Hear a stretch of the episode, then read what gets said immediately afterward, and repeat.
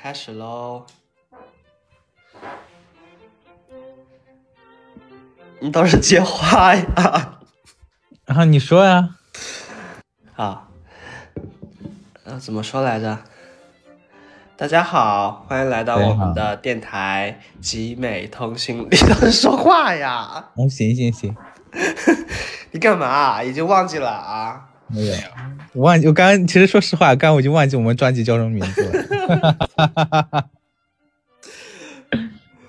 好，来。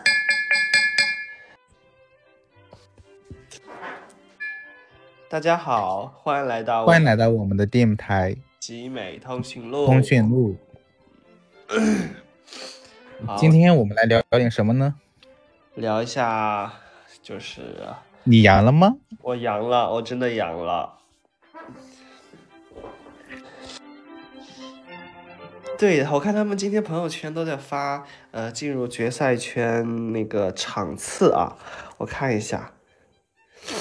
那个，比如说今这个是预选赛，是到冬至预就是预选赛就已经结束了，然后小组赛是圣诞节，就是今天，呃，那个结束，然后淘汰赛就是到元旦，然后春节是半决赛，然后立春是决赛。哇，这么厉害！对他们有一个表的，他们就说现在已经挺进小组赛了。可以，我我也挺进小组赛了。我是已经被淘汰了。阳的的时候，应该是我那天早上，呃，我还在去打球，打球打完之后浑身就就没有力气了，然后就开始发烧，然后就是第那个应该算是第一天吧，烧到快四十度，然后浑身疼，真的是浑身疼，然后每个人疼的地方也不一样，我疼的就是腰，还有就是腿这个地方会疼，嗯，大部分都是腰疼、屁股疼、头疼。嗯，但也有人是是蛋疼，对，还有人是鸡鸡疼。我也是醉了。今天高一次说他蛋疼，我也是没闹清楚他到底是什么病。他不也阳了吗？嗯，发烧呢，在在家躺着呢。这一放开，确实一下都阳了很多，因为大家都不知道你身边的人到底是阳不阳。而且好像有一种趋向，其实大家就是并没有这么恐惧阳哎。我觉得其实我刚开始的时候还是很希望我阳的，因为我总觉得我阳了之后就可以休息了。我觉得是阳了之后，我感觉以后就可以出去玩了那种感觉，因为你一直阴着别人阳了，因为你就怕感染，你知道吗？感染过了反而会会可能会不怕了，有可能。嗯，但是他们不还是说，如果你感染的毒株不是。就是反正好像还是会有二次感染的一个机那个机会吧。嗯，我看好多人都有二次感染。嗯，而且我觉得阳的时候就很多的小小小技巧吧，就比如说你发烧的时候，呃，发烧的时候你是不能开空调、不能开电热毯的，知道吧？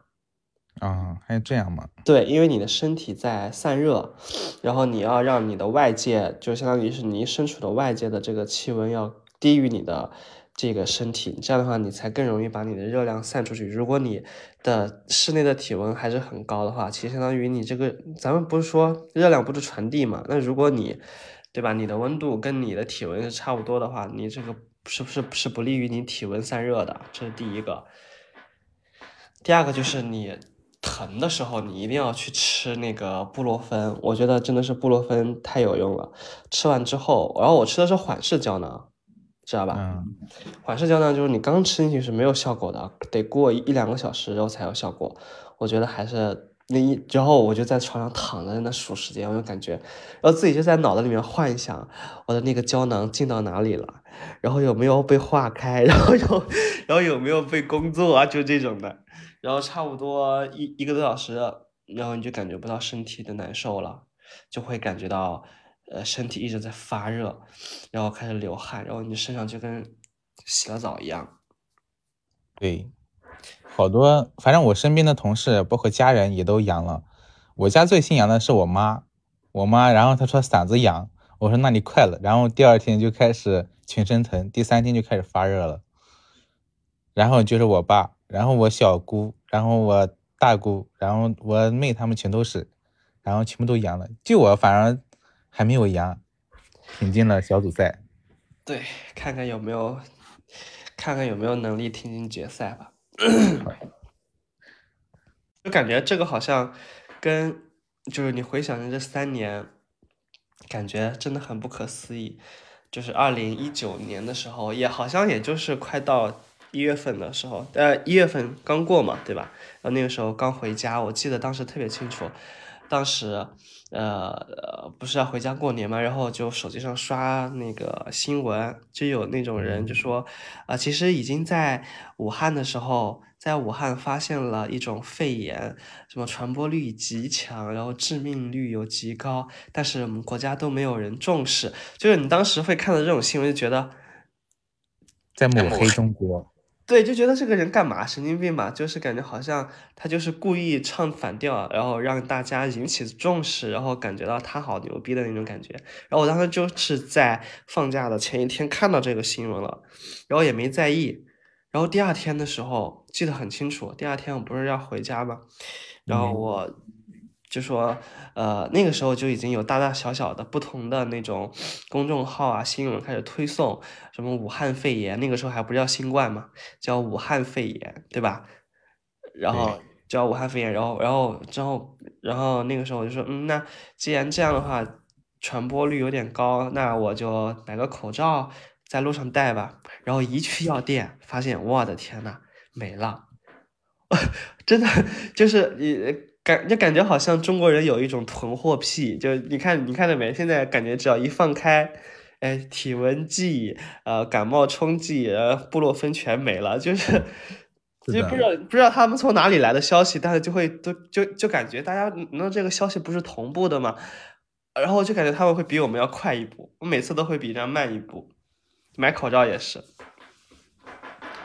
当疫情刚开始时候，那个疫那个口罩真的是难买呀，而且很多人在那个朋友那个时候不是已经回家过年了嘛，然后大家其实就已经不流通了，其实那段时间，对吧？对我我都记得，我好像是一月八号放假的，当时读研的时候，一月八号放假，因为在学校里面老师们得到的消息还是比较早的，就当时已经说有了，然后当时我们放假回家了，然后。当时研一上学期，当时还信誓旦旦说要读博，然后一个假放了八个月，然后 到二零年的八月二十六号才开学，我到现在都记得，那真的是，然后回去之后就跟导师说，老师我不想读博了，整个人就不行了。为什么？为什么回家却不想读博了呢？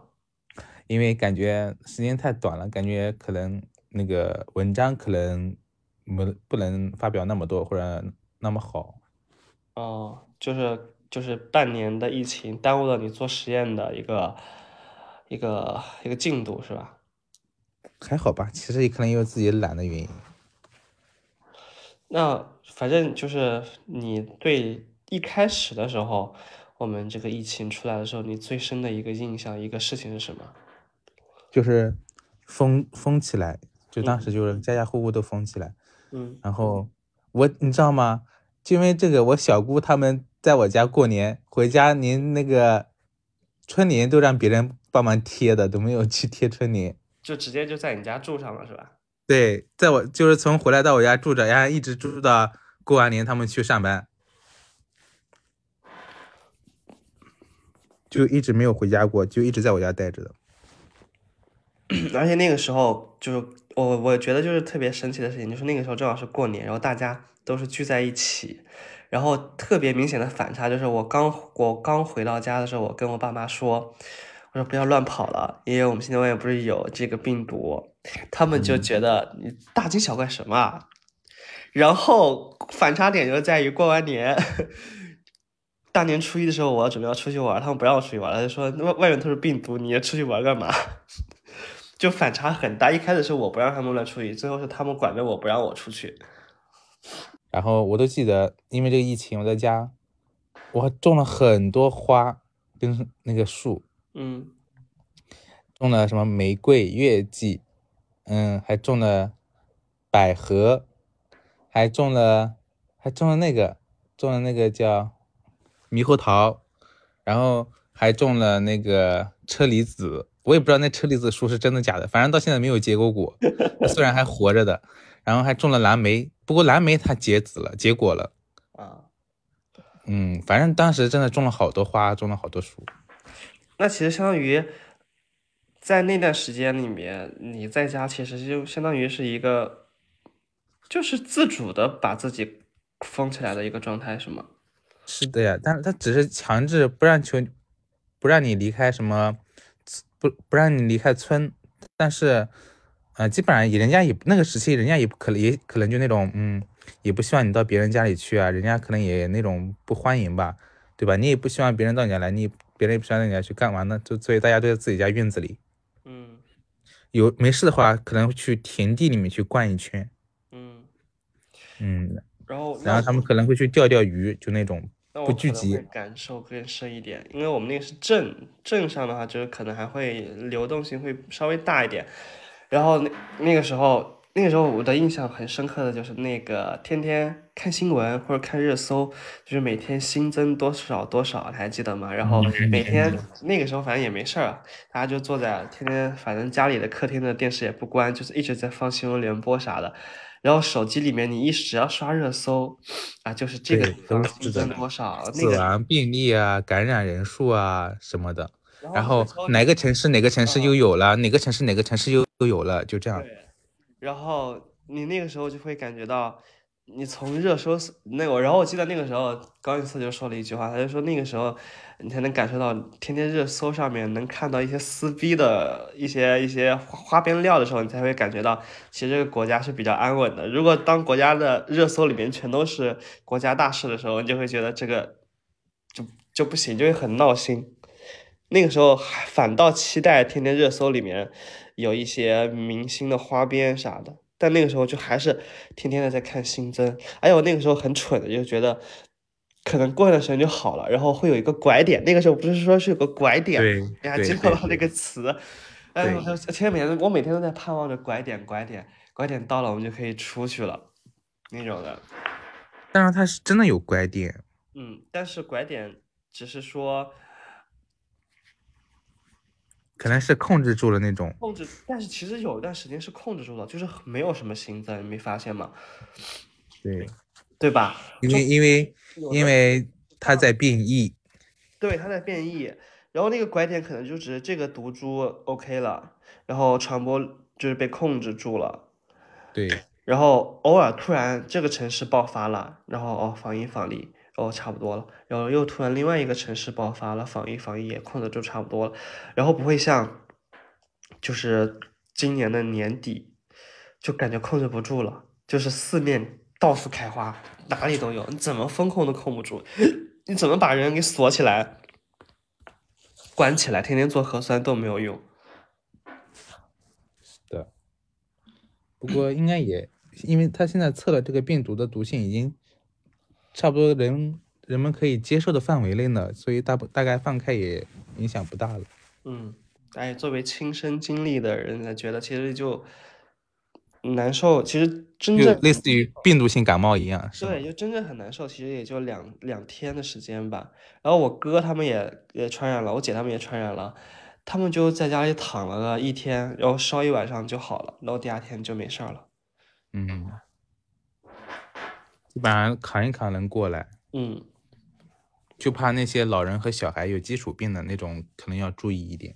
对，要特殊照顾一下。嗯，然后，然后我们就说了那个对这个疫情的最初的印象，然后我们来看，然后就是再回忆一下我们在这个疫情当中比较比较美好的一个回忆吧。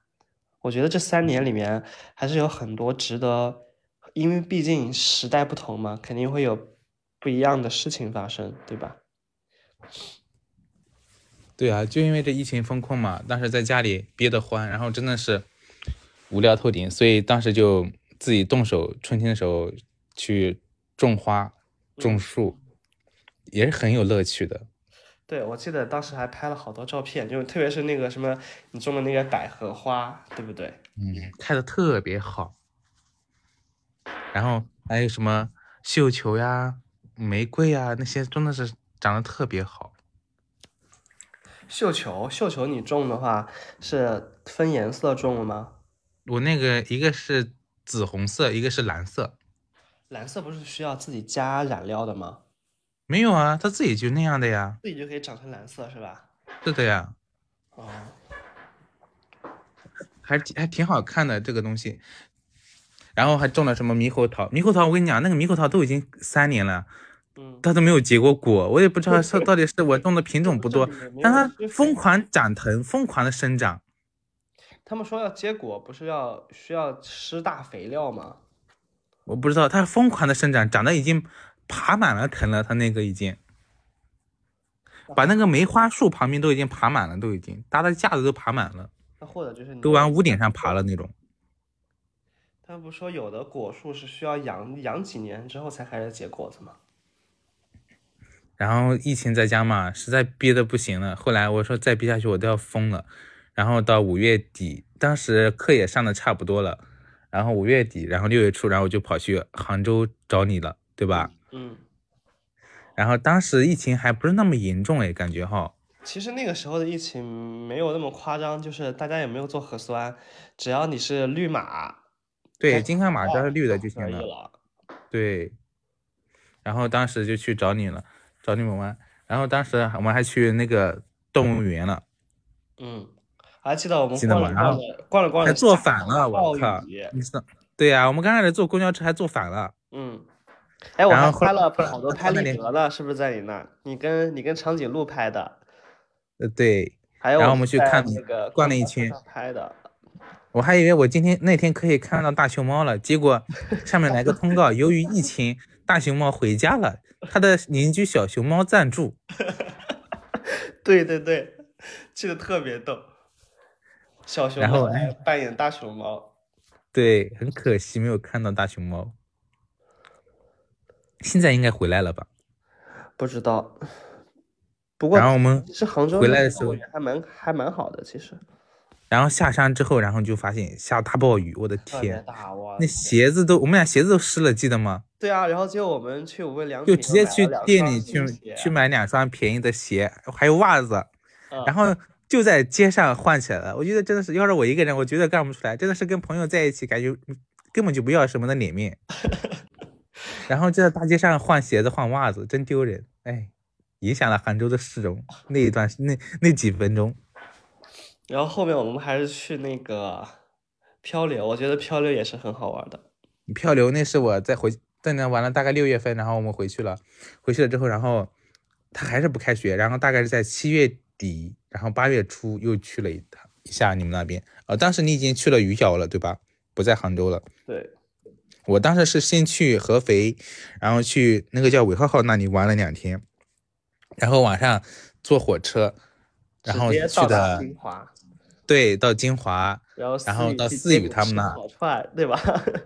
对，到四雨他们那，然后我们去吃烧烤，然后然后第二天你们过来，过来之后我们去玩漂流，然后没去之前我一直幻想，我一直怕掉水里怎么办怎么办，然后就就不想去不想去，然后关键是去的前一天他还下了大暴雨，然后还不一定去不去得成呢，后来打电话给他，他说可以，完了，然后就去了，去那在哪？在在衢州吗？对，衢州的药王山，对，然后我们就去玩漂流，还真的是很挺好的，玩起来就很疯。对，哎，我真的觉得那个漂流是我所有玩的漂流里面最好玩的。也很刺激哈，挺高的，水量也大，漂的时间也长这个是在山谷里面，然后你就可以在山谷里面飘着，然后还有蜻蜓在水上面飞，就生态就很好。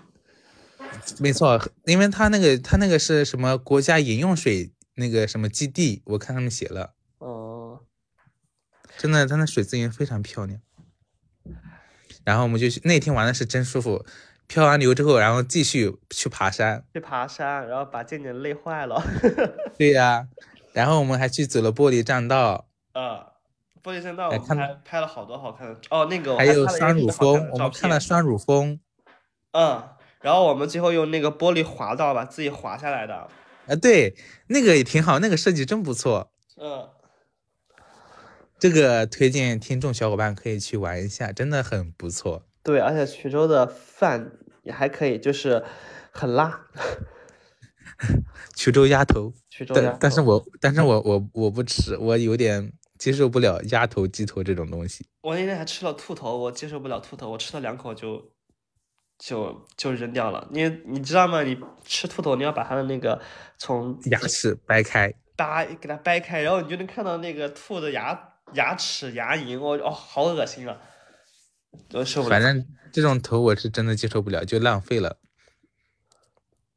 然后它也不贵，那边的消费也不贵哈。嗯，反正真的是在那个深山里面，那个车一直在往里面开，一直在往里面开。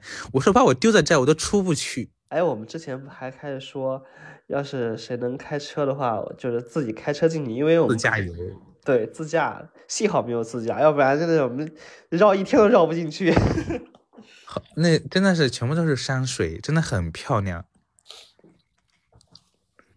所以大家值得去玩一玩。然后后面回来就开始开学了嘛，嗯，然后开学之后，然后我们到二零年的年底，然后你不是在那个余姚待了一段时间，然后你们又去南京了，对吧？对，然后到了我们再见面就是到了元旦的时候吧，是元旦对吧？二一年的跨年吗。二零年的跨年，二零年到二一年，啊，对，就是二零到二一的跨年，对，对。然后当时，当时我们当时学校是规定，嗯，不准出省的。当时我就跟跟老师说，我说我去合肥，然后其实我是来了南京。对，那个时候其实都不严，他也不查你。然后当时喊我来，我还说不来，然后结果说来吧，说走就走，当天晚上买的票就到了。下午我还记得是下午，我还让你来，你说哎不去了不去了。然后晚上我们都开始准备出去玩了，然后你说我马上就到。对，说走就走，然后就就来了。然后虽然那天晚上没有干什么东西，但是就大家一大就大家睡在一起大通铺。是的呀，然后你当时还说我们要不要去那个什么洗澡的那个地方睡那个，对，但是都都爆满。然后我说不要不要，然后幸好没有睡成，然后过了两天，然后就爆出来哪个地方那个那个澡堂里面，然后爆发了。因为我们人太多了，然后房子又太小，我说我们就一个房间，我们得要找个地方跨年才行。当时几个人？一个、两个、三个、四个、五个、六个、七个、八个，八个人吧，八个呀。八个人挤在一个小房间里，对，反正能睡的地方都睡了，除了阳台没睡。嗯，然后看电，还有然后然后投影看电视，看着看着看睡着了，我也不记得那天晚上干啥了，反正今就晚什么都没有干，我感觉我们什么都没有干，也没有吃饭，也没有干嘛，就是过去了。对我也不记得干啥了，玩什么游戏我也不记得了。没有玩游戏吧？好像。然后，然后第二天去吃了南京的鸭血粉丝，还还追了一路去了夫 子庙，去夫子庙了吗？没有啊。去了，他俩不吵架，我俩不在后面追着他俩吵架。啊，对对对对对对对对对对对对对对。哦，对，说但第二天，第二天思雨跟静静走了，对吧？对，所以说啊真的是情侣之间吵架，不要拖累自己的好朋友。对，很尴尬。然后，然后我就回回学校了。哎，我我看他们说那个段子，就那天静静不是在发到群里面的，他说大家要注意了，疫情三年学习的那个医学生他们要毕业了。啊，哎，不是啊，学习三年的医学生，我觉得我可以相信他。当然，其他专业的不一定。学习三年的医学生天天都在外面做核酸，哪有时间去学习啊？也是哈，我的天，哎，不对吗？你看看，只要是做疫情的，那那些出去捅别人嗓子的，不都是医学生啊？医，然后医学生不够了，再把公务员再给拉上。学了三年就只会学捅了别人嗓子眼。你在质疑别人的专业。我真的觉得这三年，这三年上大学都上的什么劲啊？其实我读研这三年，我觉得刚刚开始是因为有小鹏妹在，有大侄子在，然后后来慢慢慢慢适应了新环境，然后后面又有师弟陪，然后感觉还挺好的。然后，嗯，真的，我跟你说，我带他们本科生的时候，带他们一八级本科生的时候，然后他们是真的从开学开始，基本上后面就一直封封在学校。他们基本上就没出去玩过，然后我就跟他讲我们之前读读本科的时候怎么玩怎么玩怎么玩，他们特别羡慕。我跟你讲，那是都玩疯了，因为那时候没有疫情嘛，只要你有时间，只要你有胆子，你就敢出去玩。然后我跟他们讲，他们就嗯特别羡慕，他说师兄啊，你们当时真好。他们他们现在都啥也去不了，学校都学校去外面吃饭都有时候都不行，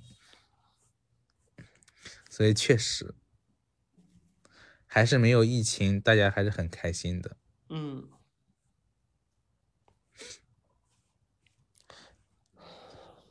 然后到二二二二年，对，到二一年年底，然后答辩完的时候，二二年的时候，二二年年初我们就开始工作了，然后就来到了南京。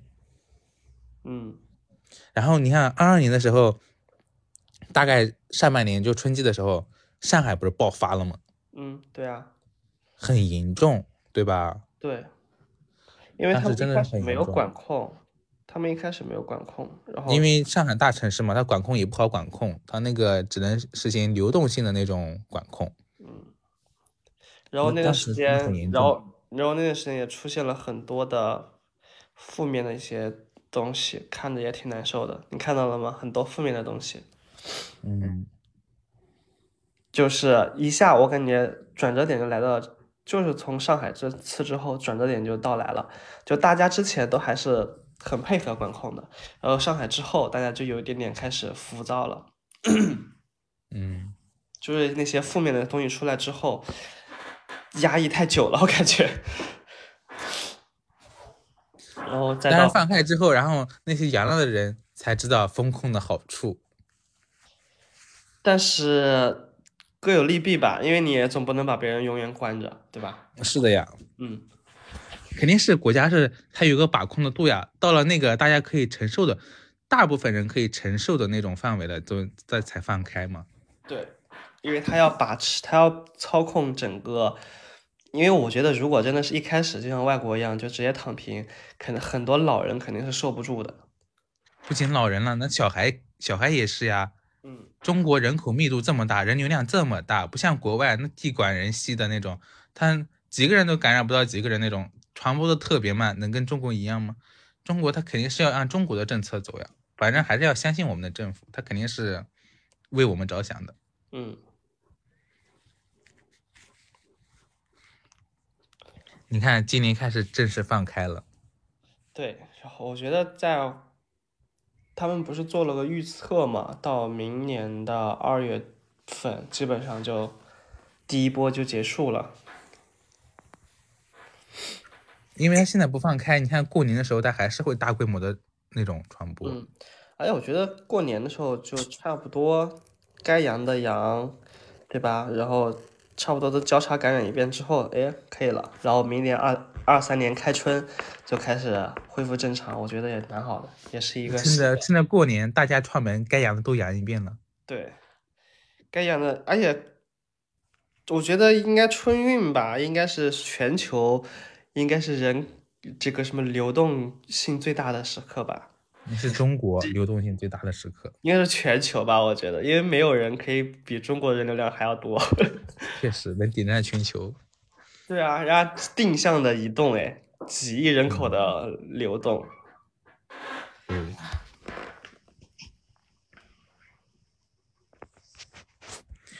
那你疫情期间从杭州到南京来有什么变化吗？我的变化，变化，生活改变呀，或者什么东西的？嗯，换了男朋友，这样。然后我就是正好是在今年的时候就去了很多地方玩儿，我就会觉得呃人少的时候玩真的很舒服，然后又很便宜。那是因为胆大的人才敢出去玩，风控的话。对，但是其实你要是做好了那个防控的措施的话，还行，我觉得危险系数不是很高。呃，就是出去玩的时候，比如说我们去过，我去了三亚，对吧？然后那个海边，然后还学了那个潜潜水哦，冲浪。我真的觉得，嗯哎，就是要出去玩，就是要出去运动，就是要出去，就是要出去散散心。对，真的出去散散心，你就不能永远的待在一个地方，你真的是太闷了。然后你就是你去潜水的时候，你去冲浪的时候，你会去海边，你会发现哦，原我跟你说，对，有一个事情就就就让我极为极为感觉到特别放松的事情，就是我们不去三亚玩嘛，然后三亚有一个城市叫万宁，有一个地方叫日月湾，然后那就是一个很小的一个怎么说呢，就是湾口吧，就是面积很小很小，可能就像一个小村子一样，但是他们那个村子是在海边的，嗯，然后那边就会有很多人去冲浪，然后那边有很多人冲浪的话，他好多年轻人，他就什么事情不干，他就坐在那儿，就是冲浪，冲完浪之后，然后在酒店里面，然后吃饭睡觉，然后醒了之后继续冲浪，就这种，他们叫他们把这种人叫做浪人。我当时觉得这种人活得好好潇洒，就什么事都不用想，就直接天天就醒了之后就冲浪这不。叫浪人，这叫有钱人。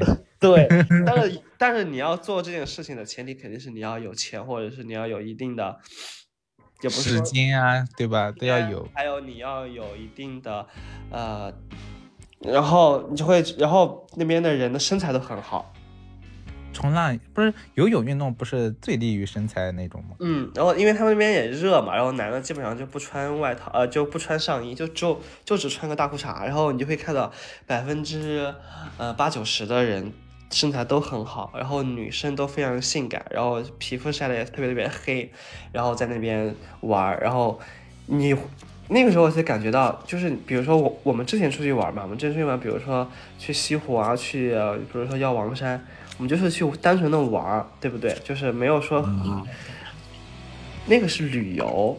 但是我去三亚的那个小村子的时候，我会感觉那个叫度假，就是我在那个地方，我可以不带手机，我就可以一个人在沙滩上面看他们冲浪，然后看他们玩各种各样的东西，然后我就可以不用想着别人要怎么找我，你懂那种感觉吗？就是完全的放下自己，然后你就你就在你就站在旁边看别人怎么在那边玩，你都会非常非常非常开心。所以我跟你说，我去那边的时候，我在想，我们一定要来玩一次，就是我们真的那我得先学会游泳。呃，不用游泳，不用会游泳，因为因为冲浪吗？去冲浪，但是它的那个水是很很很浅的，就到你脖子那边，就那也不行，我怕我淹死了，我靠！可以站在里面。所以啊，我得换工作。嗯，啊，你赶快换换了之后，我们才有时间出去玩。而且放开之后，明年绝对是大环境，然后该吃吃，该喝喝，该玩玩，基本上也都差不多了。因为感染一遍了，大家也都了解是个什么情况。姐，你还记得我们就是毕业的时候说，以后赚钱了，我们一定要去泰国。这个泰国之旅咱们还没开始呢。嗯但是我最近查了一下，他说泰国那边还没有航班开放。呃，有啊，我有我看有一个人已经从南京飞到曼谷了。不是啊，你得他们是要要有那种的，要有那种什么，要么是留学，现在基本上都是留学，或者是什么公派，基本上去旅游的，但是还没有放签。他们说哎，没事，等着呗，我们夏天明年应该明年应该肯定是差不多了对。啊。你可以先去探探路。还要我先去，我们要一起去。我们这个我们这个计划已经被耽搁三年了。我们去肯定教授肯定也要去啊，对吧？那怎么了呢？那我得找个人去玩呀？泰国那边哇，毕竟是出国哎，对啊，出国怎么了？我还哦，我出过一次。是我连中国都没跑。那怎么了？中国都这么大呢，慢慢跑。像上次你去的广西啊，我也没去。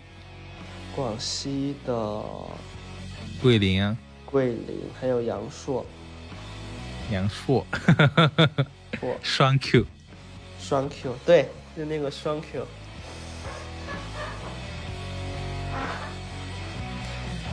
啊，我们就开始展望了新的一年了。这个，这个不应因为该是在新年特疫情辑里面做的吗？